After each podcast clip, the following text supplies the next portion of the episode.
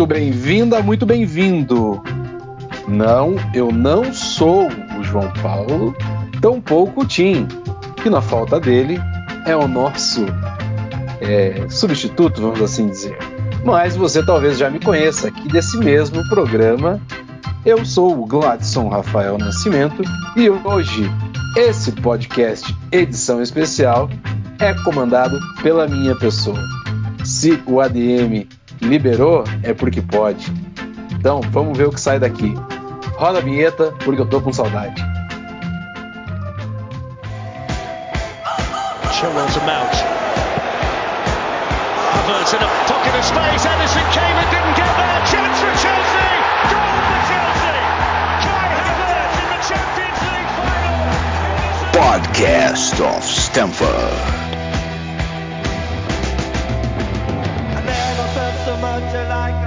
I think I'm a special one. Bom dia, boa tarde, boa noite. Seja muito bem-vindo, muito bem-vinda, amigo e amiga do pod, Podcast of Stanford. Até me emocionei. E já vou avisando, né? Meu papel aqui não é ser um baita apresentador, como eu já, já falei que não sou, longe de querer ser o JP, e uh, muito longe de querer ser o Tim. Mas, é, como não tem tu, vai tu mesmo, é, a gente decidiu que ia gravar esse especial de Natal para ir aquecendo os motores. Eu já peço desculpa para você, ouvinte, esse gap gigantesco é, de não gravações.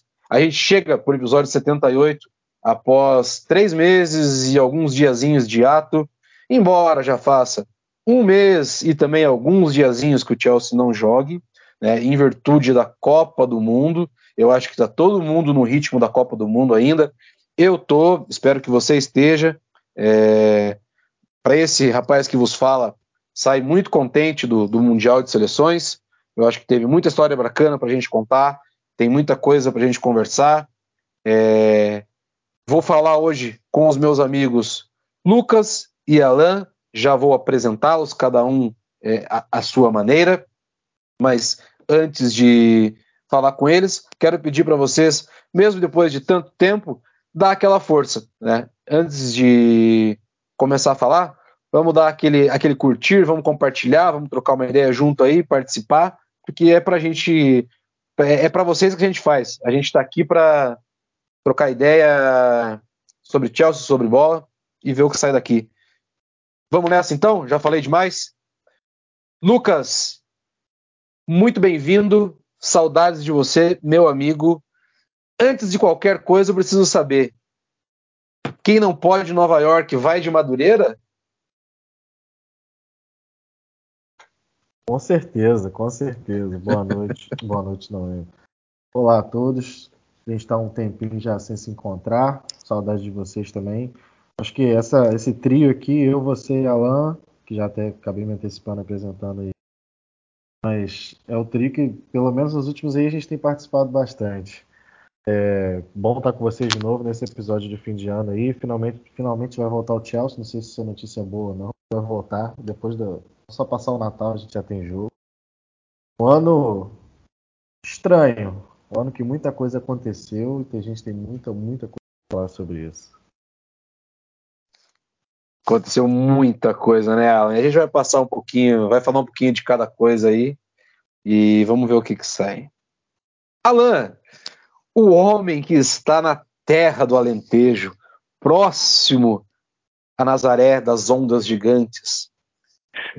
Me conte, me conte, uma Clever, um Melita ou um Expressinho? O mais rápido ou a melhor qualidade? salve, salve, meus amigos, Lucas, Gladson, um prazer estar falando com vocês aqui de novo. Um salve a todo mundo que nos escuta, né? Já faz um tempinho. É, cara, a qualidade está no café, né? Então está no grão, muito mais do que no, no método. Esse é o, é o mais importante. E sobre sobre as notícias da Terrinha aqui, posso dizer que está quente como jamais eu diria que estaria para um para um mês de, de dezembro, né? Hoje começa oficialmente o, começou oficialmente o inverno aqui e está fazendo 16 graus a essa hora, uma da manhã aqui em Lisboa. Então é algo que, sinceramente, É, é estranho, eu confesso que eu estou aqui de, de bermuda e camisa, tranquilo. E, mas vamos ao que interessa, né? Tem, como o Lucas falou, tem, a gente tem muito assunto para tratar, não vai dar para falar sobre esses três meses que a gente ficou é, ausente aí, senão isso daqui vai virar um podcast maior do que o xadrez verbal. Mas é, vamos, vamos para cima, né, para tentar cobrir o que a gente conseguir nesse tempinho que a gente tem. Exatamente. E, inclusive, como, como o próprio Felipe diz, né, um abraço pro, pro, pro Felipe e pro Matias, caso estejam ouvindo esse, esse humilde podcast aqui sobre bola e sobre Chelsea. Mas vamos ao que interessa, porque o povo quer falar de Chelsea, eu quero falar de Chelsea, você quer falar de Chelsea e o Lucas quer falar de Chelsea. Se você não lembra, na data de hoje, nós nos encontramos ainda na oitava colocação do campeonato inglês, com os nossos humildes, assim vamos dizer, 21 pontos. Nosso último jogo foi lá no dia 12 de novembro, contra o time sensação, acho que posso falar assim, né? O Newcastle, mas que mostrou porque é a sensação. Derrota de 1 a 0, é, quatro jogos sem vitória do Chelsea, Quero começar falando um pouquinho desse campo e bola do que foi, para trazer uma memória um pouquinho mais fresca para o debate, né? É, reviver isso para quem está ouvindo, para quem vai, vai participar conosco. E para fazer aquele engate rapidão para o jogo do dia 27, na próxima terça-feira, contra o Bournemouth. Bournemouth que faz uma campanha até a certo modo, é, é, posso dizer, estranha ou acima da média, talvez seja a melhor palavra, né? Ninguém esperava muita coisa, mas um 14 lugar com 15 pontos, é, fica vivo numa briga para se manter na primeira divisão. Esse é o nosso próximo adversário. Vou começar com você, Alan, já que você está com a palavra aí e está com um pouco de calor, está com vontade de falar. Conta para nós o que dá para esperar, como foi, né? Esse, esses esses finais de, de, jogos, essa última derrota do Chelsea, o que esperar desse próximo jogo, e aí logo a gente abre um outro prisma. O que mais tem chamado a atenção, é, Gladys, nesses últimos jogos né, do Chelsea, é, por mais tempo que isso já, já faça, é como né, o time. Primeiro, é um, era um time que já no contorno tinha dificuldade de criar, isso não mudou substancialmente com a chegada do Potter. E, mas ainda assim, né, é um time que deixou, já, já vinha deixando o Conturro de ser dominante na defesa, que foi o que caracterizou é, o primeiro ano de trabalho dele principalmente, e foi um time que passou a ser vazado muito facilmente, e um time né, que é vazado facilmente, que tem dificuldade para criar, é um time que tem dificuldade para vencer, naturalmente. Então, é, a gente viu, né, por exemplo, no jogo contra o Newcastle, uma imposição física que o Newcastle tem muito grande, é, o time do Chelsea né, parecia que estava jogando, parecia um time juvenil jogando contra profissionais, e, e, e me preocupa né, na, na, dificuldade que o Potter tem tido em encontrar soluções mesmo dentro do elenco. E o, o Potter me parece que está complicando a coisa um pouquinho mais do que ela era para ser já complicada naturalmente. Né? Não sei se eu falei faz, faz, faz tanto sentido, mas é, a gente vê ele procurando né, ainda encontrar soluções, o que é natural, é um treinador é, que acabou de assumir um elenco no meio de uma temporada. Agora, eu acho que ele, as invenções que ele tem feito me preocupam um pouco e, né, para ficar num exemplo mais claro para mim, é o Sterling jogando de ala esquerda, é, em que ele fica completamente longe do gol, que é o, a zona em que ele é mais perigoso, é, a gente perde essa capacidade dele de tanto de fazer gol, mas principalmente né, de dar assistência, de, de gerar volume de jogo, de gerar perigo para os adversários. E ele tem, tem jogado frequentemente ali na ala esquerda, muito por conta né, da lesão que o tio teve, do, né, do rendimento abaixo do esperado do Cucureja, que começou bem e depois caiu, e também pelo próprio, pela própria questão do esquema tático do, do Potter. Né? O Potter, até agora, a gente ainda não sabe se ele vai jogar com três, se vai jogar com quatro. É, a gente teve agora esse, esse amistoso contra o Vila, né, lá em, lá em Dubai ou Abu Dhabi, não sei, nessa intertemporada que o Chelsea fez e que perdeu né, novamente, mas é, isso sinceramente pouco me preocupa. Era um, era um time recheado de, de garotos da base, né, e a gente viu inclusive é, uma boa atuação do Hall né, como, como já tinha feito em, em outros momentos nessa, já nessa temporada. É, mas o que me preocupa mesmo é essa questão, né, primeiro, da dificuldade de encontrar a equipe ideal, de encontrar o esquema tático, de encontrar uma solidez que parecia que ele tinha encontrado já no início, né, quando chegou e, e, e venceu, por exemplo, o Milan né, nos dois jogos é, na Champions League que garantiram nossa classificação antecipada, é, as vitórias né, sobre Crystal Palace, sobre Wolverhampton, é, vitórias mesmo né, em que o Chelsea foi, foi conseguiu se fazer é, dominante dentro de casa, mas depois veio essa sequência mais adversa, né, de, de quatro derrotas em, nos últimos cinco jogos oficiais, né, só vencemos o, o Dinamo Zagreb na última, na última rodada da fase de grupo da Champions, e continua sendo aquela incógnita, né, o que que nós vamos esperar desse Chelsea contra o Bournemouth? Eu, sinceramente, é, imagino que ele vá finalmente adotar o esquema com, com quatro, com a linha de quatro atrás. Eu acho que é o esquema que faz mais sentido. Não sei se vamos ter o Rhys James já de, de saída, talvez sim. Né? Nós já vimos que o Fofana teve um, um, novo problema e que não vai estar disponível já para esse jogo, vai ficar mais ou menos ainda um mês fora. É, nós tivemos, infelizmente, né, o, problema lá da lesão do Broia e, e, ele já perde praticamente a temporada inteira, né? Se voltar, volta lá no final, não dá para contar com esse, com esse jogador já para essa temporada. E essa é outra, mais um problema, né? Além de tudo, que é o nosso departamento médico e a nossa capacidade de recuperar jogadores, né? Que não tem sido na mesma velocidade que nós temos perdido jogadores. Então esse é mais ou menos o panorama que eu faço desse momento. Mas agora, é, o que esperar, né? Eu sempre sou um otimista em relação ao Chelsea. Então, para mim, o Chelsea, mesmo com todas as dificuldades que tem, com todos os, é, esses problemas, tem que passar o carro em cima do Bournemouth. Porque, para mim, o Chelsea é um time que é para passar o carro, esteja jogando né, com todos os seus titulares ou esteja jogando com um time mais ou menos. E eu acho que já para esse próximo jogo vai dar para contar com a maior parte dos que tiveram na Copa, exceção ali, claro, Alcova, né, que foi até, foi até a, rodada final, digamos assim, não foi até a final, mas foi até a, a quase final ali. Então, essa é mais ou menos a projeção que eu faço, mas é isso. Estou confiante que vai passar o carro? Não, não estou.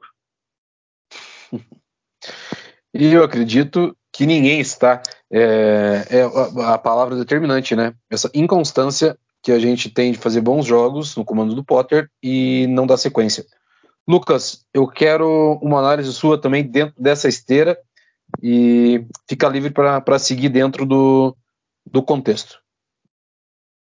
Cara, tava dando uma olhada aqui, lembrando, porque eu vou até pedir desculpa. Me tirei, tirei o luxo de tirar férias do Chelsea completa, assim. Até do Fluminense foi mais fácil, porque o Fluminense não tá jogando, mas eu tirei férias do, do Chelsea completas, assim, né? Realmente estava me estressando, e aí eu estou aqui relembrando porque eu estava me estressando tanto. São cinco rodadas sem vencer a Premier League, sendo três derrotas consecutivas. E a gente ainda teve aquela derrota para o City no meio do tudo que empata quatro derrotas. De, de, forma contun, de forma contundente, né? É, porque assim, a gente vence o Dinamo também ali na, na última rodada, como bem falando, mas aí logo depois já tem três derrotas seguidas, ainda perdeu amistoso também. É, cara, a gente. Foi aquela coisa, né? Vocês estavam falando da inconstância. O Potter chegou a dar uma, esperança de que fosse manter alguma coisa boa do trabalho do Tuchel, implementando ali aos poucos o seu, sua visão de jogo, o seu estilo. E isso acabou isso um pouco dando certo, com lembrar das duas vitórias contra o 0 contra o Hampton e aí a gente vem numa sequência absurda, lógico, com adversários difíceis também, né? A gente pegou Newcastle, City, Arsenal, que são os três primeiros colocados do campeonato. O City, no caso, foi pela Copa da Liga, mas são os três primeiros colocados da Premier League. É... Teve um 4x1 acachapante para o Brighton, que é meio que uma virada de chave ali também. E a gente vinha de dois empates, empates chatos contra o Brentford Manchester United dentro de casa, naquele no finalzinho do gol do caseiro, né? Mas aí vem aquela derrota assim, que aquele 4x1 ficou até barato pro Chelsea no jogo contra o E aí demonstrou uma fragilidade defensiva absurda, um meio de campo completamente espaçado. A gente tinha muito medo, lembro, numa época quando o Jô chegou, é, eu tinha muito medo de que o Chelsea fosse ficar com aquele meio muito espaçado que ele às vezes deixava um pouco no PSG. Botava os quatro atacantes lá na frente, aí ele botava ali dois meio de campos e botava quatro homens atrás. É mais ou menos o que o Potter jogo do Chelsea, né? Mas é, até que depois começou a implementar três zagueiros, não, mas ele chegou a fazer isso. E aí, isso está acontecendo agora, nesse momento, no início do trabalho do Potter. Eu também sou otimista, assim, com o Alan. Com o Alan, porque. Cara, Chelsea tem das, tem das suas loucuras, né? Mas, assim, de pegar um treinador no meio de temporada, né? Aquelas coisas de parar no Champions ganhando, mas eu sou mais pé no chão com relação ao trabalho do Potter. Eu sou otimista, mas sou pé no chão. Acho que vai demorar um pouquinho, acho que a gente vai sofrer um bocado. Acho que não sei até que ponto a vaidade de certos jogadores é, eles vão suportar isso, suportar passar por esse momento. E quanto deles também vão querer colocar, botar a cabecinha no travesseiro e pensar melhor também. Jogado ou não tem jogado bem, pelo isso tem entregado tudo, tudo pós dentro de campo. Isso a gente fala de grandes nomes, né? não só daqueles nomes medianos, como Kai Havertz, por exemplo. Então, é, tem que essa pausa tem que ter feito bem, porque a gente não vinha no momento bom. É, eu acho que colocação de Premier League, a gente ficar ali fora de Champions League é ruim, é ruim, mas é uma coisa que a gente supera, assim, dependendo das circunstâncias. Agora, não dá para ficar desse jeito, sofrendo essas derrotas para times como o Brighton, é, ficar três derrotas consecutivas e ser completamente anulado pelos melhores times do campeonato. Não consegue nem competir. Nos trouxe de volta as competições, a gente conseguia competir contra o City, a gente conseguia competir contra o Liverpool. Agora a gente parece que não vai conseguir competir com ninguém mais. O, o Newcastle foi um jogo de imposição físico, como ela falou, e que a gente não conseguiu competir. 1 a 0 perdemos assim. Fosse beleza, merecido perder. Arsenal a mesma coisa, para o City a mesma coisa, o Brighton não se fala, então é, é um momento delicado, a torcida vai ter que ter paciência, mas a gente tem que esperar muita coisa, muita mudança nessa volta aí, de um mês e pouco sem jogar. Acho que principalmente, não só do comando técnico, mas de alguns jogadores que precisam se provar em campo também. E e tem uma coisa, né, Nobre Lucas? A gente tem, tem muita coisa para discutir e eu quero levantar já essa bola aqui para vocês debaterem, que é sobre a nova composição da diretoria, que oficialmente o Chelsea colocou passar a régua nessa questão né, do que foi os jogos, do que a gente pode esperar, para levantar isso, mas antes disso fazer um contexto geral. A gente viu, a gente vai conversar um pouquinho mais para frente, né, que a gente viu muito jogador do Chelsea indo bem nessa Copa do Mundo que, que finalizou agora e entende que o jogador precisa de contexto, o jogador precisa de análise de onde rende mais ou rende menos. Nós tivemos execrados do elenco fazendo, fazendo e, e partidas memoráveis e Copa, uma Copa do Mundo, no caso do Ziyech, que eu duvido que alguém tenha, não tenha gostado do, da Copa do Mundo do Zit. E teve uma Copa do Mundo totalmente para ser esquecida por talvez o nosso melhor jogador do elenco, que seja o Mason Mouth. Posso estar falando besteira aqui, mas é só uma bola para ser levantada para conversar um pouquinho mais para frente aqui desse programa. O que eu queria agora, passado a régua nisso, conversar com vocês, é justamente sobre é, é, esse planejamento do que vem acontecendo. Sair um pouquinho dessa coisa do campo e bola e um pouco mais para o intangível e o que, que a gente pode esperar é, desse processo que na verdade é uma desconstrução do que, que, o, que, o, Chelsea vem passando, não é uma construção, óbvio, aos meus olhos. Né? A gente está desconstruindo algo que a gente conhecia há muitos anos, que era uma forma de se gerir de futebol com Abramovich, é, Marina e seus Blue Caps, é, para um novo formato. Uh, a diretoria apresentou novos nomes, está formado ali com Christopher Vivet, Lawrence Stewart, John Shields, Paul Stanley, vários nomes vindos aí do, do consórcio, né, capitaneado pelo Todd Bowley.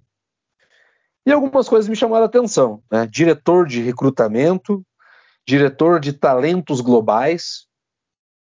Quero uma, uma pitada, uma ótica de vocês sobre isso. O que, que a gente sabe, o que, que a gente vai, vai ver, o, como esse status quo pode funcionar, porque, claro, é muito longe do que a gente conhece como futebol, é, aos olhos de todo mundo, uma análise agora aprofundada, ela, ela não vai existir, por, porque a gente não, não, literalmente não consegue fazer.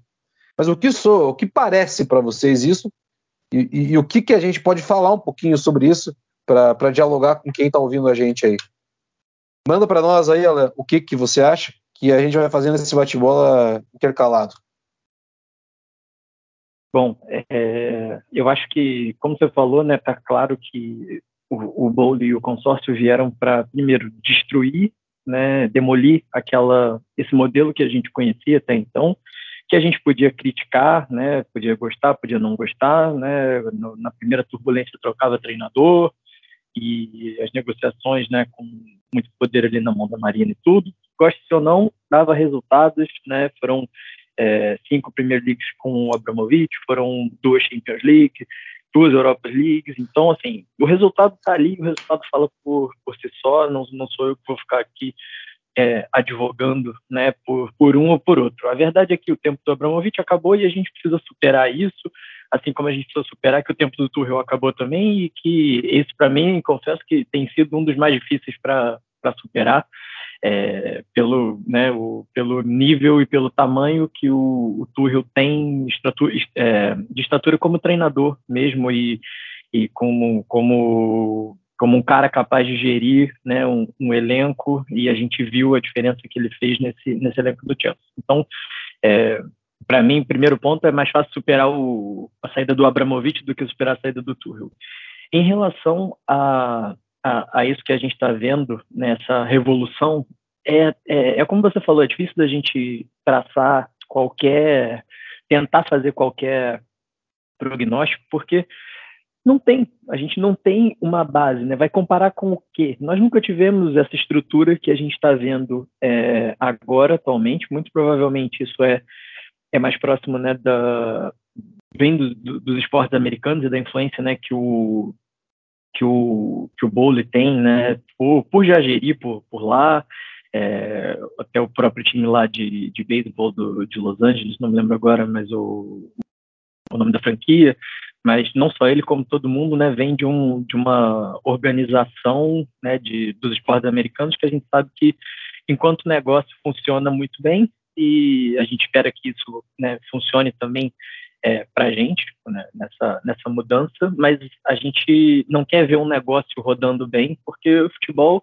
é negócio, mas para a gente que torce, futebol é paixão. E paixão se resume no campo, paixão se resume é, nos títulos, paixão se resume no futebol jogado. Então, é, essa para mim é, é, a principal questão nessa incógnita que a gente não tem como né, fazer um prognóstico, a gente tem que confiar né, nesse processo o, o, mais difícil agora é isso, a gente uh, tem que confiar em alguém que a gente não, não conhece, em alguém que a gente é, nunca viu antes na vida, como é o caso do, do Bowley, é, confiar em alguém que ainda precisa se provar né, nas, nas grandes ligas, como é o caso do Potter, e confiar que isso tudo junto vai dar certo, né? Eu, a, a, eu acho que a minha maior, meu maior é, chateação, a minha maior chateação nesse momento, com tudo isso que o Chelsea vive, é o timing em que o Bolo escolheu para demitir o Tuchel, porque ok que ele quisesse demitir o Tuchel, né? Ele está demitindo todo mundo, ele demitiu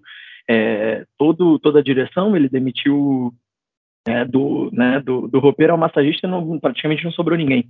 Sobrou só o elenco, porque né, os jogadores têm contrato e tudo mais. Então, assim, já que ele ia fazer essa revolução toda e já que isso passava também né, por, por imprimir a marca dele é, nessa, nesse novo empreendimento dele, eu, o mínimo que eu esperava é que ele tivesse começado isso com a demissão do Tuchel, porque aí teria sido, para mim, teria feito sentido. Demite o Tuchel, ele pagou 28 milhões de libras, se não me engano, só para tirar o Potter lá da, do Brighton, é, fora né, os cinco anos de contrato, fora todo o valor que vai pagar. Então, assim, por que, que não fez isso de cara? Por que, que não fez isso ali em junho, julho, antes do, né, quando a, quando a janela ainda estava no, no começo, que aí dava, dava chance, pelo menos, do Potter de escolher, olha, eu quero trabalhar com esse, quero trabalhar com aquele, esse daqui pode vender, que, né, afinal de contas, o que pareceu foi, olha, tu escolhe todo mundo com quem você quer trabalhar, ok, fechou a janela, tchau, obrigado, vou contratar o Potter.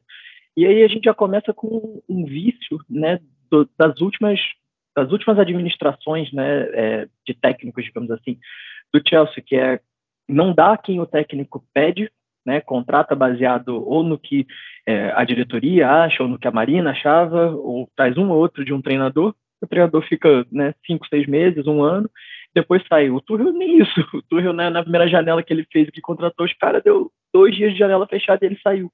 Então, o que mais me preocupa é a forma como esse trabalho começa com o Bowley, né? E aí, é, depois é, agora é só contenção de danos, né? Não tem, não tem muito o que fazer. A gente já está vendo isso acontecer. Vamos torcer para que o Potter encontre aí a forma do time jogar, encontre uma sequência maravilhosa e que a gente consiga pelo menos, né, garantir um lugar no final da temporada na Champions.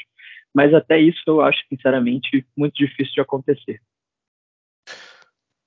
E ao que me consta, é, você demitir um dos melhores técnicos do mundo a toque de caixa, como, tu, como tudo que você já falou, não é só um demonstrativo de falha de não conhecimento de futebol. Pode ter um porém muito mais grave dentro dessa personificação aí de empreendedor. Lucas, claro que eu também quero ouvir a sua, a sua opinião sobre isso. E aí eu queria também que você depois que desse é, a sua belíssima opinião, como sempre, já engatasse para mim um pouquinho sobre. que também é sobre planejamento, mas sobre chegadas, que já temos chegadas, né? Do menino Andrei, que vem do Vasco da Gama, confirmada, e possíveis saídas, né? A gente vê contratos a serem negociados de forma estranha, é, pedidas absurdas de alguns jogadores, independente de quem seja, e futuramente vai ter mais contratos acabando. Né? Então, traça para a gente aí um paralelo sobre esse final de ciclo e esse início de outro ciclo aí, por favor. É, eu acho que a gente, quando pegou aquela mudança de diretoria, a gente imaginou que as coisas fossem andar um pouco melhoradas no início, né? E aí rolou aquela confusão toda na janela de negociações, em que o Chelsea não tinha ninguém, basicamente foram ele e o Tuchel que travaram as negociações do clube, e aí depois ele mandou o Turner embora. E a gente está com esse contrato de cinco anos com o Potter e concordo plenamente com isso que o Alan falou. Mas assim, vamos querendo projetar uma visão futura um pouco mais otimista também. É, o Chelsea confirmou ontem, se eu não me engano. É, não confirmou hoje mesmo. É a nomeação do Christopher Vivel. Uhum. Hoje. técnico que vem do Leipzig, que também passou um tempo na Áustria, lá no Salzburg, nos dois times da Red Bull, né? É, também tem uma passagem na Alemanha, no Hoffenheim, perdão. Leipzig também. E é interessante a gente pensar, porque assim, agora começa a tomar corpo esse, essa parte diretora do Chelsea, essa parte eh, administrativa do Chelsea, essa tomar um pouco mais de corpo, a gente não vai ter aquelas pataquadas, imagina que não teremos aquelas pataquadas que tivemos nas transferências. E isso já dá a gente um alento interessante. E a, a gente tem que observar como que vai trabalhar. Também teve o Laura Stewart, se não me engano, está chegando no Chelsea. É... E são dois nomes assim, o Laura Stewart vem do Mônaco, o Christopher Vivel vem do Leipzig, e se a gente fazer uma análise simples, os times que faz, eles vêm, são times que observam e que contratam muitos jogadores jovens e que trabalham em cima desses jogadores jovens no seu crescimento. E a gente viu isso dar muito certo, principalmente com o Leipzig agora, que tem, seu primeiro título na temporada passada, tem grandes jogadores. Inclusive, já daqui a pouco puxando para o seu assunto, o Incucu, que deve ir para o Chelsea. E esse mapeamento de jogadores, esse scouting de jogadores, pode ser interessante para o Chelsea, mas a gente tem que prestar atenção de como que isso vai se adaptar à Premier League, como que isso vai se adaptar a um clube grande como o Chelsea. O Chelsea é muito maior do que o Monaco, Leipzig. Leipzig, então nem se diga. Então tem que ver como que isso vai se adaptar no grande comércio da Premier League, de como isso vai acontecer, como é que isso vai nos trazer resultados, é, como é que isso vai transcorrer ao longo do tempo. Mas é um, um cenário interessante para a gente já pensar e já ser um pouco otimista de que as coisas podem um pouco voltar ao normal, pelo menos mais normais, já a partir dessa janela de janeiro. Então, agora pensando nos jogadores, o Andrei, que já é um nome novo, interessantíssimo. Chelsea foi buscar, veio buscar no Brasil, tentou o Hendrick, né? Funcionou pra gente. É, tá chegando em Cucu, chegando já tá certo, chega na próxima temporada. Aí as prováveis saídas. É, sim, acho que são discutíveis, né? Porque a gente quase não tem unanimidade tirando os jogadores que já renovaram o contrato do Chelsea gente não tem muita unanimidade com relação aos jogadores do Chelsea, né? Então, são aquelas saídas que a gente que vai ter sempre quem é a favor, quem não é a favor. Mas acho que assim, dá para a gente imaginar que encerra seu ciclo com certeza. Eu imagino que não vá com Chelsea na próxima temporada, nessa nem sei como é que vai ser, se volta é, o Indy é uma grande possibilidade, porque não vem atuando bem. Também você falou daqueles jogadores Chelsea que atuaram bem na de foi daqueles que não foi já estava no Chelsea e eu acho que é até relativamente justo no circunstâncias ele querer pedir um salário alto por salário que ganha atingido aquele nível absurdo de melhor goleiro a nossa camisa, mas não se justifica o seu futebol no momento e dar essa renovação que é saída futura. Então, e a gente começa a pensar, tem Pulisic que sempre ameaça uma saída. Eu acho que o Chelsea vai querer envolver esse jogador em alguma sessão futura e querer dar vez a uma, uma galera nova que vai estar chegando, que foram eles que contrataram, vamos dizer. Então, é, as, a, a, janela não foi boa. Mas agora que tudo está tomando corpo e que o Chelsea também está anunciando boas contratações, como o Santos e algumas ótimas que têm sido reveladas, dá um alento, dá uma esperança. Mas nada disso vai adiantar se a gente chegar no final da temporada, não se classificar para a Champions League, não ter título nenhum, é, terminar com desconfiança da torcida. Isso não atrai jogadores. O Chelsea já não é um grande atrativo assim, que preferem muitas vezes buscar seus caminhos escola e é, com muito mais dinheiro que a gente também. Como é que o Chelsea vai se portar ao final dessa temporada, que é uma temporada de transição, ao final dessa temporada, como que o Chelsea vai se portar sem de repente uma Champions League disputar. Então, um processo interessante da gente analisar. Muito que bem. E é, a caráter de responsabilidade de como âncora hoje que sou, só para constar, o senhor picotou um pouquinho no final. Pode ser que tenha sido só para mim. É, caso tenhamos problemas, a edição irá resolver. O pessoal gosta de transferências, o pessoal gosta de pauta quente. É, já já a gente vai falar um pouquinho mais desse gancho que você puxou, que é o próximo assunto, que é o blues na Copa, né? Vamos falar sobre os Blues que participaram da Copa do Mundo, que está fervilhando ainda, que a bola do Harry Kane está subindo ainda, né? Que o estoque de Fernet em Buenos Aires está acabando ainda. Mas antes disso, na esteira do planejamento, hoje, infelizmente, não temos aqui a nossa majestade Alicia, que é a nossa âncora de pluralidade, pluralidade, de diversidade, de inclusão nesse podcast, nessa equipe, e de beleza também, né? No meio desse antro de homens mal diagramados, eu diria assim que somos. Mas ela vai mandar uma sonora para falar sobre o nosso Chelsea Womans.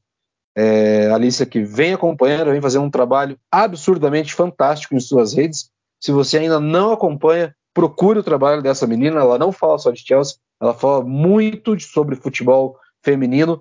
É necessário a gente falar, acompanhar, dar suporte para o futebol feminino.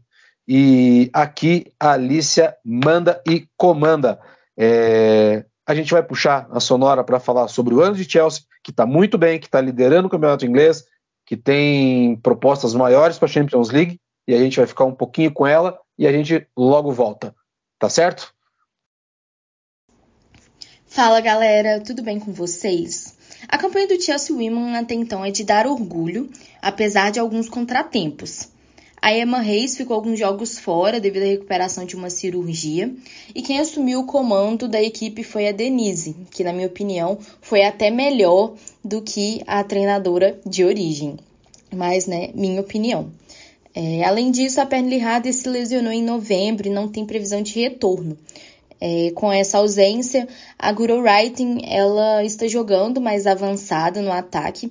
Isso tem rendido bons frutos, como a quantidade de assistências da norueguesa. São cinco na Champions e nove no campeonato inglês, liderando nessas duas competições. Além disso, Sam Kerr e Frank Kirby lideram na quantidade de gols, mas um dos destaques é a importância da Lauren James em jogos que são menos relevantes, onde é necessário poupar uma certa parte do time devido a outros jogos mais importantes durante a semana, e ela tem se mostrado bastante decisiva quando necessário. A equipe continuou alternando entre três zagueiras e uma linha de quatro na defesa, de acordo com a necessidade.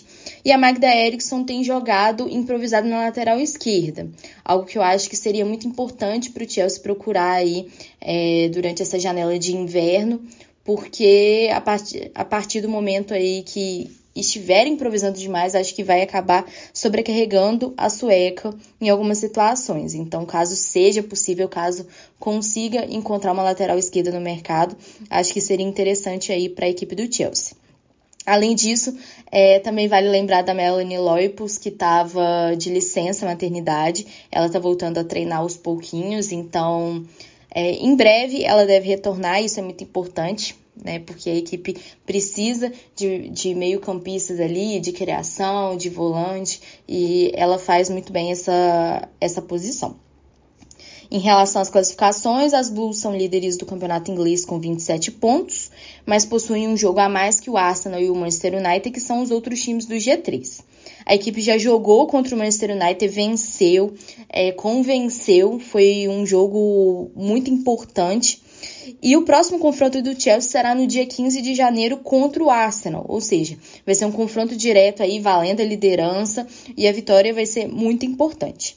Já pela Champions League, o Chelsea se classificou na primeira posição do grupo A, com cinco vitórias e um empate para o Real Madrid, que nem se classificou, né? Que pena. E nas quartas de final, a equipe pode enfrentar ou Lyon, ou Bayern, ou Roma. O sorteio será realizado no dia 10 de fevereiro. Já tô na expectativa aí para os próximos jogos, para as próximas competições. Ainda tem FA Cup, ainda tem Copa da Liga para o Chelsea entrar, que entra mais à frente. E acho que vai dar aí, acho que a gente vai conseguir um, uma boa quantidade aí de títulos e quem sabe aí um quadriplete, né? É isso aí, galera. Um beijo.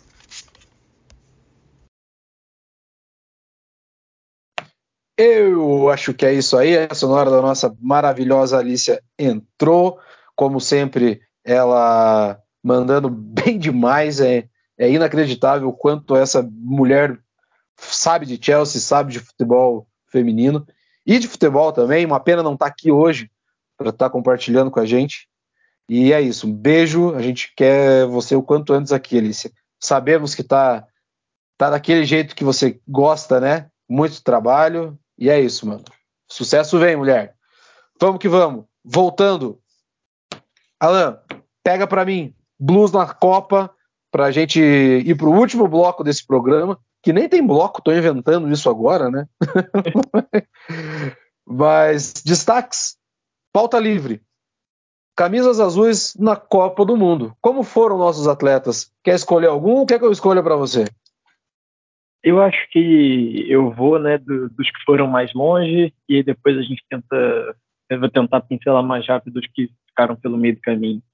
É, não tem como a gente não destacar a Copa do, do Kovacic com, com a Croácia e do Ziyech, né, com o com a com Marrocos, primeiro por tudo que essa campanha do Marrocos representou, né, a melhor a melhor campanha de sempre de um de um país africano, né, na, na, na no mundial, quarto lugar, e porque o Ziyech foi muito importante também, né, né para a equipe dele, jogando como ele se destacou no, no Ajax, ali aberto, completamente aberto pela direita, com, com espaço, né, e com e tendo né, o apoio de um lateral como como o Hakimi, é, que é um cara que faz toda a diferença e que eu gostaria muito de ver muito isso acontecer mais, até porque né, a gente tem um lateral é, no mínimo do mesmo nível, se não superior, para jogar ali com o Ziyech, que é o, que é o nosso querido Rhys James. Então, é, elogiar, né, sem dúvida, a Copa do Ziyech, mas para mim, vamos ver como é que ele vai voltar. É, mas para mim o tempo dele no Chelsea parece que está realmente cada vez mais perto de, de acabar. A gente vê pelo, é, pelo, pelo até pela moral dele né, dentro do, do elenco, não tem jogado muito, já não jogava muito com Tuchel, já não tem jogado muito com Potter também. Vamos ver se é, a Copa dessa oxigenada que ele precisava na carreira para voltar né, a, a, atuar bem com a camisa do Chelsea. É, particularmente não acredito, mas é, eu torço, né, a partir do momento que a pessoa que o cara coloca a camisa do Chelsea entra em campo representando, eu vou torcer para que que ele vá bem, não vou torcer contra, né, não torço contra nenhum jogador.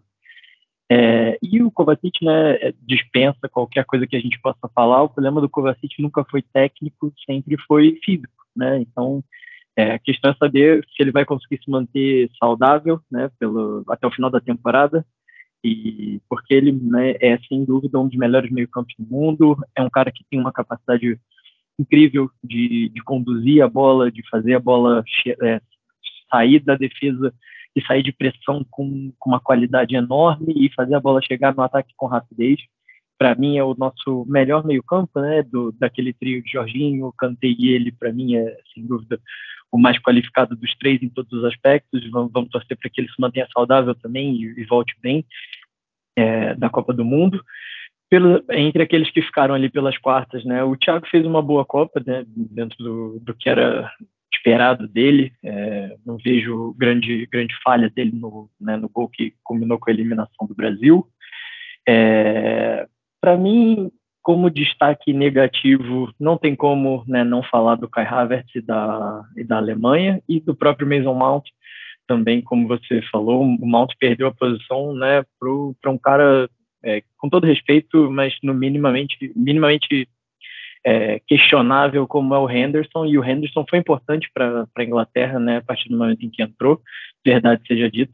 Então, isso reflete muito né, do que tem sido a temporada do Mount até aqui. O Mount, que foi o melhor jogador da temporada passada, parece que simplesmente não, não, não entrou em 2022, 2023. Né? Parece que esqueceu o futebol, não tem sido aquele jogador dinâmico, não tem sido o cara das assistências, dos gols, da pressão. É, e só resta torcer para que o Potter consiga é, tirar o melhor dele novamente, né? E não sei se vocês querem destacar mais alguém, mas eu vou ficar com esses dois como negativos, até pela importância que eles têm é, dentro né, do, do elenco do Chelsea. E é isso. Para mim, é, são esses caras que eu, que, eu, que eu vou destacar nesse momento. E o Malf tem aquilo, né? O Malf sempre foi o contexto de jogo perfeito para ele, tanto com o Southgate, desde a base, tanto quanto com o Tuchel. Foi o melhor Malf que a gente conhece. Luquinhas, meu nobre. Tá contigo, mas assim, antes, antes de você dar a tua a, a tua posição quanto aos melhores, eu queria saber assim, o Pulisic jogou bola mesmo para a gente ter é, a alegria de abrir uma cerveja o dia que ele for negociado com o LA Los Angeles ou alguém do gênero, sim ou não? Cara, eu, eu, tenho achado até essa temporada do Pulisic agora um pouco melhor é, do que ele mostrando. O Pulisic é um jogador que irrita bastante, né, cara? É um jogador que até demonstra certa qualidade, mas ele irrita muito, ele perde muito gol, ele perde muita tomada de decisão, ele arrasta demais a bola. gente acaba perdendo um pouco a paciência com outro ele demais e acaba também tendo muita raiva dele por causa disso, mas ele não virou, ele, ele não virou o LeBron branco, né? Não, não, não virou. Ele não, não é um, um gênio de um jogador, ele é um jogador útil. Ele, se, se, ele acertasse um pouquinho melhor a tomada de decisões, as finalizações dele, poderia ser bem mais útil do que ele é. Mas ele não é nada demais, não, é, nem, acho que nem nunca prometeu isso também. Né? Acho que a gente também iludiu um pouco. Mas. E eu acho que, ele, até que ele foi bem na Copa do Mundo também. Jogou mal, né? Ele foi útil ali para os Estados Unidos. Zoado. Mas não sei, assim, acho que, que não vai ser motivo de comemoração nem de, de, de, tristeza. Vai ser, acho que como a saída do Timo Werner, assim, veio, fez o que tinha que fazer e foi embora. então, mas é, falando de, também de jogadores na Copa do Mundo, acho que sim, assim, vale lembrar o Koulibaly foi muito bem, fez gol, né? A seleção do Senegal também foi muito longe. O Sterling também fez gol, jogou, mas também não foi o Jorginho, sacanagem. É, só assistiu pela TV. Mas, assim, é, acho que para se destacar mesmo, Kai Havertz e Mason Mount péssimos. Havertz já vem demonstrando. Mount até que jogou bem alguns jogos nessa temporada, mas dentro do jogo da Terra ali ele acabou não encaixando. E o. Eu acho que positivamente, obviamente, o Ziyech, né? O Ziyech entra naquela discussão, até que ponto a gente vai é, ver isso dele, essa vontade dele no Chelsea para acabar. E assim, não sei se ele também quer muito, se ele está afim, se ele também jogar muito ele pode ficar, ou ele quer uma diferença. diferença. Ziyech é muito aquele jogador assim, que a gente sabe que tem talento, mas não criou vínculo em momento nenhum com a não criou vínculo sempre vivendo seus altos e baixos e não é completamente confiável, não. Você. Eu quero, na verdade, eu, não... eu ia perguntar, mas na verdade eu quero. 30 segundos sobre Thiago Silva.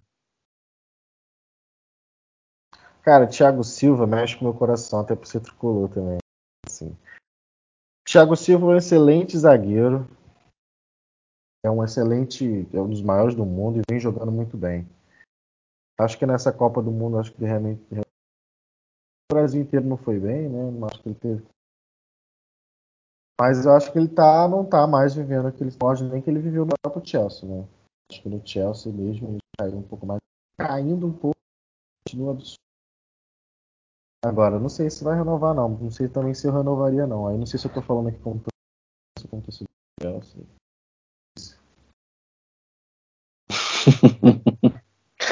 eu não acho que deveria não, assim, pensando como torcedor do Chelsea, acho que talvez mais, uma, mais um aninho só, mas assim, tem que analisar, né? Seus 30 segundos, Alain? Bom, eu, eu acho que eu tô com o Lucas também. Para mim, essa já, já seria a última temporada do Thiago no Chelsea, né? Por mais que a gente tenha é, vivido momentos incríveis com ele, é, eu já sinto que o Chelsea precisa começar a fazer essa transição é, no, seu setor defensivo. É, o Fofaná já foi contratado também é, por aí. O Koulibaly né, já veio com a ideia de, de dar solidez e experiência né, para o setor. Então é algo também que é alguém também que para mim pode fazer esse, essa função e com sete anos de idade a menos do que o, do que o Thiago, se não me engano. E a gente né, tem, não, não pode esquecer também né, todo o hype que tem em relação ao Colwell, que é um, é um cara novo, tem acho que 21, 22 anos e está emprestado né, ao, ao Brighton. E uma das, das condições para que a gente, inclusive, pagou mais caro pelo Cucureja era porque não havia intenção de colocar nenhuma cláusula de opção de compra né, no, no empréstimo do, do Colwell. Então, é... Foi muito mal, foi muito mal hoje, inclusive, na, na Copa da Inglaterra. Eu, então, eu, nem, eu não, não, vi o jogo do Brighton hoje, estava acompanhando do, do United, mas eu vi que ele foi titular. A única coisa que eu vi foi isso, mas não, não, não acompanhei. E, assim, para mim é isso também, tá dando já o tempo do Thiago Silva, acho que o Thiago Silva também já sente que né, tá chegando no momento de encerrar a carreira e eu falei muito mais do que 30 segundos.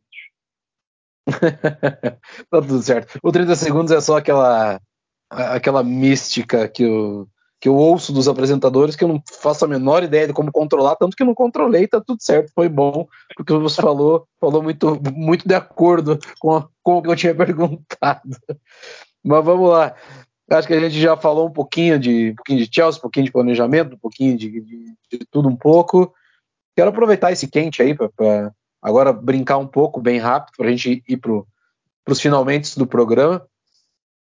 Uh, a gente vem falando de vários nomes, né? Alguns programas, alguns meses já, alguns jogadores até alguns anos. Afinal de contas, é um pessoal que, que, que assiste, acompanha, né? Bastante campeonatos para digo, digo eu em nome de, do Gustavo, né, o, o nosso, nosso ADM, do, é, do, do, Marco, do, do, do Genê, do Generoso, que é um cara que também sempre traz coisas importantes aqui para gente, de novos pupilos que poderiam ser aproveitados. A própria Alicia, Alicia também sempre está falando de alguns. É, tirando é, pedras certas, né? Tirando o óbvio.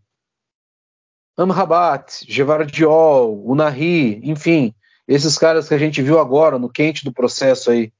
Uh, tem algum nome que salta aos olhos? Porque a galera, a galera sabe que a, a, o Chelsea vai se movimentar e, e, a Copa ela é parâmetro sim. A gente viu numa última Copa o próprio Rebite, que nunca foi um, um mestre é, da ala esquerda, ser contratado, né?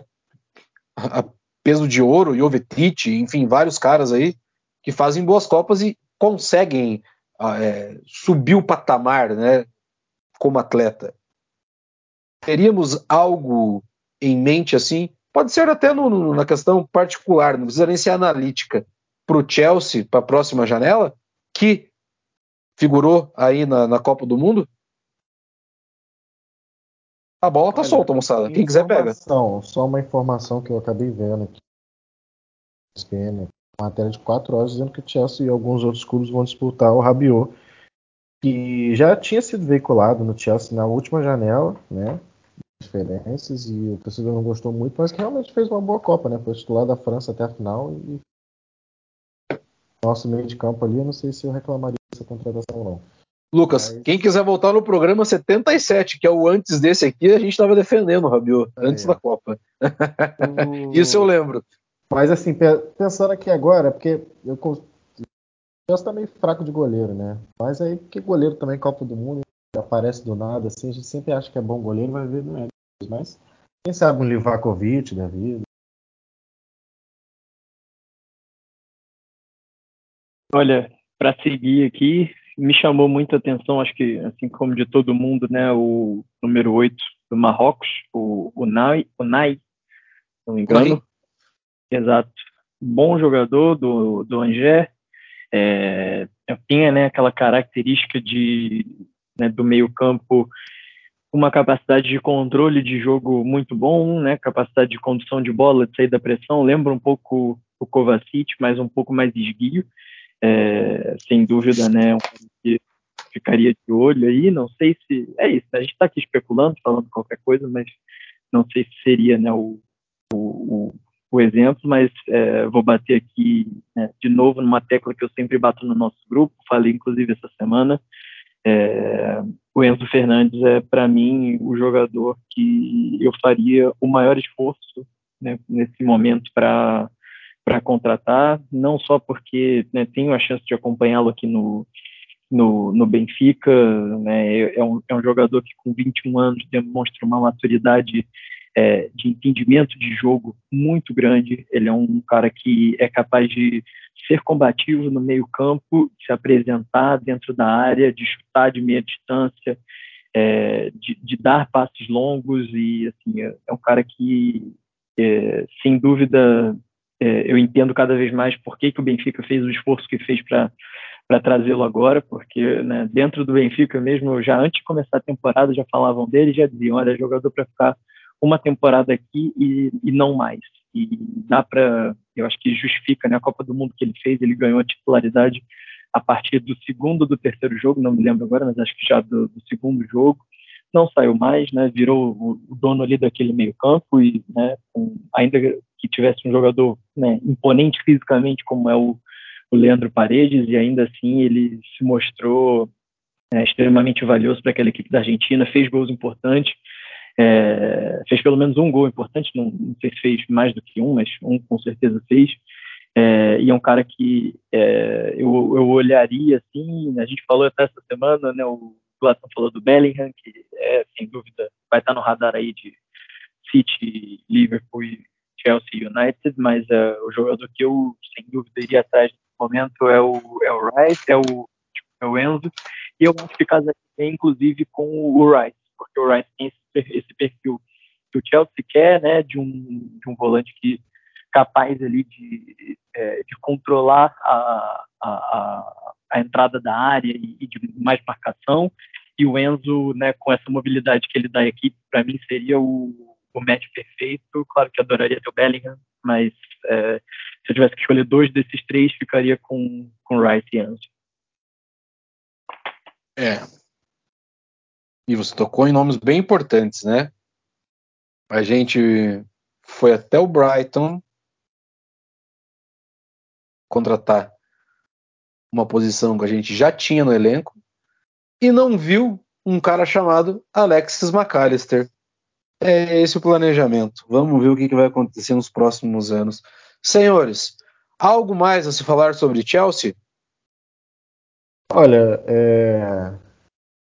a gente, a gente no futebol europeu a gente não avalia o ano, né? Porque a temporada começa no ano mas foi um ano até assim. Assim, a gente ainda vai voltar aqui. Também tem jogo ainda. Um joguinho só, eu acho. Mas foi um ano e tanto, né, cara? Ganhamos finalmente o Mundial, completamos o nosso álbum ali. Check em todos os títulos possíveis para. Acho que. Quero ganhar a Championship, a segunda. Ganhamos ali todos os títulos, os títulos de primeiro escalão né, que nos estão disponíveis. É, foi, começou bem, aí a gente achou que ia ah, que o Chelsea disputando ali até certo ponto com o lugar ali bem consolidado. E aí tudo mudou de repente. Perdemos duas finais para o Liverpool, os pênaltis. Uma delas bem polêmica ali, com o para mim mal anotado. E aí veio todo o problema da guerra, o problema a mudança do treinador, a outra janela de transferências, demissão do Tuchel e a gente termina o ano nessa meio dessa loucura. It's a Chelsea thing, né? Como é o meme da torcida. Mas acho que é isso, a gente, a gente passou por maus bocados esse ano aí, as coisas boas também. É isso, a gente segue aqui, segue acompanhando, segue vivendo Chelsea. Se quiser com 2003 um pouco mais. Sobre Chelsea, meu barista, é isso? é isso. Acho que eu não poderia usar melhor palavras, melhores palavras do que o Lucas é, usou para definir né, essa, esse carrossel que foi esse ano de 2022 para o Chelsea. É, e tenho a certeza né, também de que o que a gente está tá vendo agora é o início de um projeto. Então, é, todo projeto né, leva tempo para maturar, é, a, a, a torcida muitas vezes não tem né, esse, essa vontade né, de, de esperar o, o, tempo necessário para as coisas acontecerem, mas por outro lado, né, todo, como toda é, empresa, né, o Chelsea também tem um dono e as coisas vão acontecer de acordo com, com a vontade né, desse, desse dono.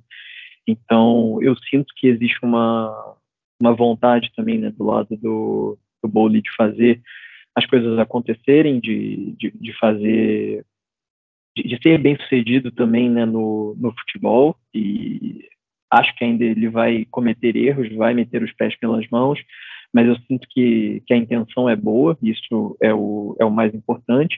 Se vai dar resultados ou não, só o tempo vai dizer, mas é, eu vejo que o Chelsea voltou, né, já desde a chegada do, do Bowley a a brigar pelos principais jogadores, né? E, e assim, eu acho que eu não, não lembro quem, quem, quem comentou aqui que a janela talvez não tenha sido a melhor de, de verão.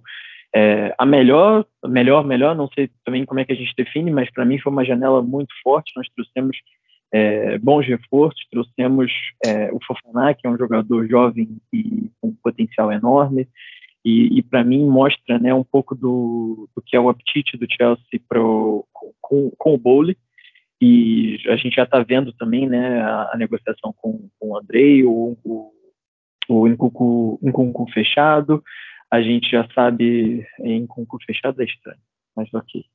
Não, é... ficou, eu gostei, ficou legal. e a gente já vê também, né, que assim, a gente vai precisar contratar para o meio campo, a gente já sabe que no mínimo um dos dois entre Jorginho e Kanté vai sair e me chamem de maluco, mas se eu tivesse que renovar com um, eu renovaria com Jorginho, não renovaria maluco. com Kanté. Pronto, eu sei disso, mas é, eu, tenho, eu, tenho, os meus motivos e posso explicar num episódio mais pra frente. No, no mas... próximo, porque eu não renovaria com nenhum.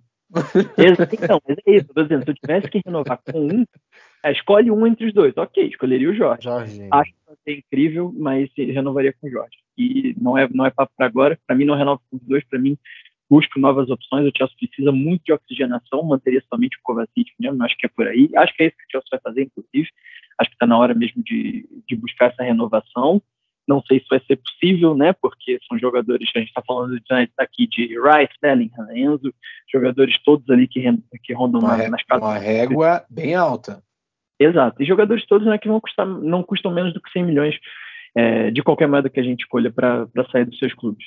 Então, é, tem muita coisa para acontecer, mas é, eu sou sempre.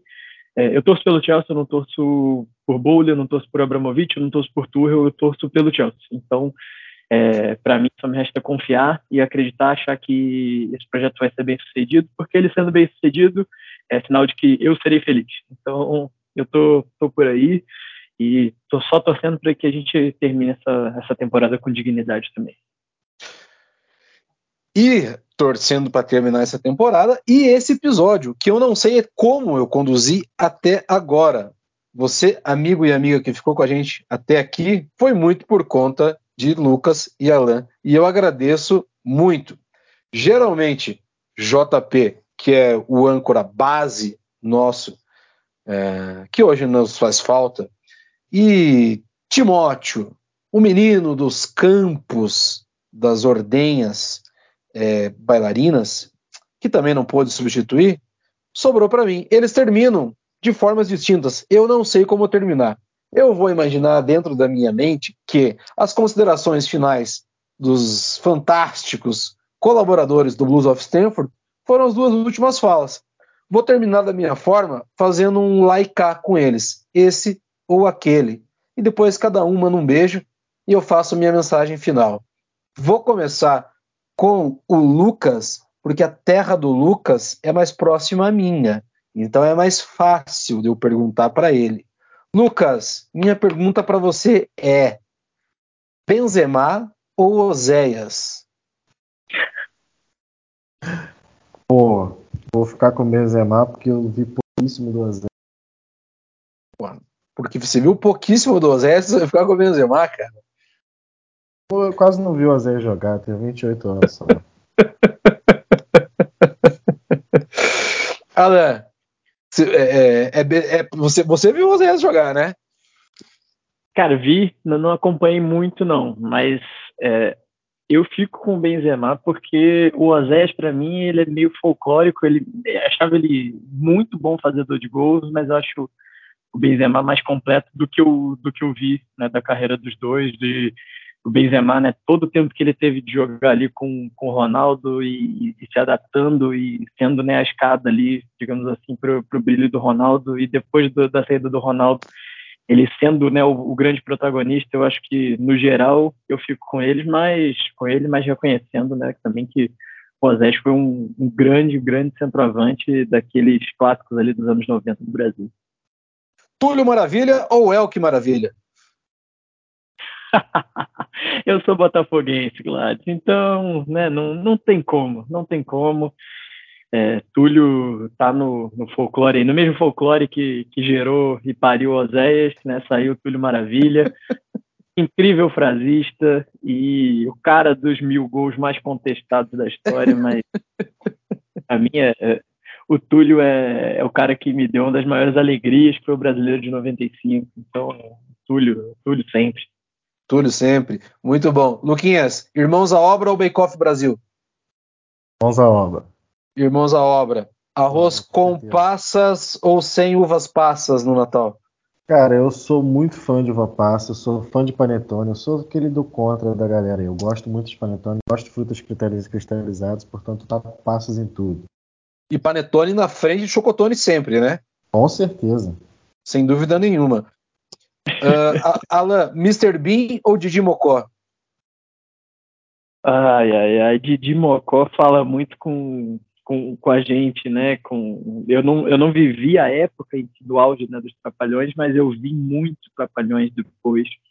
Então, né, o Didi e principalmente o Mussum é, são, são, caras ali que é, moldaram muito o que eu entendo como, como humor, que mudou né, ultimamente. A gente sabe que hoje em dia não tem espaço, não tinha muito espaço daquele humor que os, que os Trapalhões faziam, mas eu acho que eles eram geniais à, sua medida, à sua época, e acho que até que se, adap se adaptariam, né, se fizesse humor hoje, mas é Trapalhões e o Didi sempre.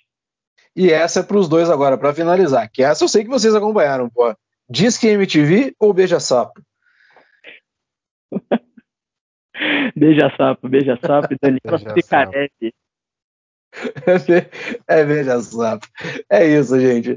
Porra, pessoal, era para dar uma descontraída. É um especial de Natal, é época festiva, é para todo mundo estar tá feliz, é contente. Eu puxei relações aqui que eu gosto de brincar. Todo mundo sabe disso, para quem me ouve aqui. É... Fica a mensagem aí para todo mundo, né? Vamos se descontrair, vamos falar sem, sem compromisso sobre Chelsea, sobre o futebol. Vamos acompanhar os momentos que a vida nos dá. A vida nos prestigia com muita coisa. Basta a gente estar atento, né? E tem que estar bem atento, às vezes, para não sair falando merda, para não estar rezando para pneu, para não estar desconstruindo ideia de religião, para não estar falando bosta sobre o que os outros vão fazer ou o que deixam de fazer. Se você não paga a conta de ninguém, não se importe com a vida do outro, certo?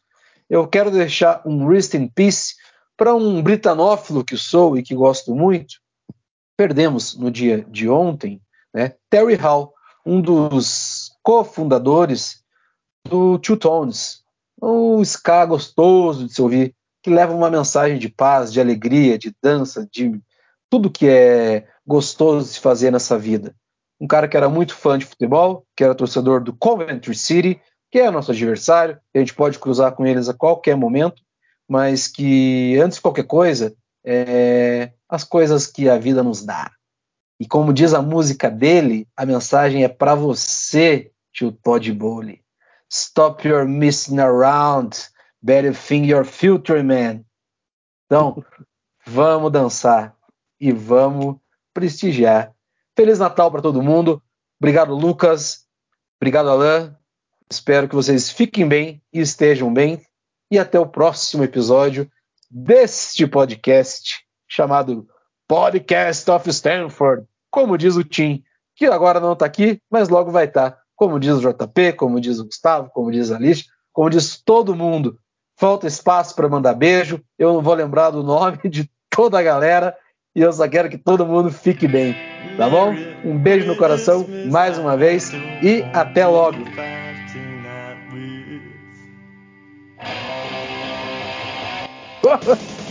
uma, uma coisa, eu falei, e aí, do lado do meu computador. Aí eu falei, e aí você toca o barco daí? E aí o, a, a Siri abriu aqui e falou, e aí toque Barbie. e, e aí, moço? E aí? é. É esse, é esse o nível de três meses e alguns é, dias sem gravar. É, mas vamos tocar esse barco sem o aí da Siri, sem o aí e sem o. Como era o nome daquela música mesmo? Da Luca? Tô nem aí, né? Acho que é, é mais ou menos por aí. Bora, vamos fazer o corte de gravação e vamos começar essa bagaça. Vai.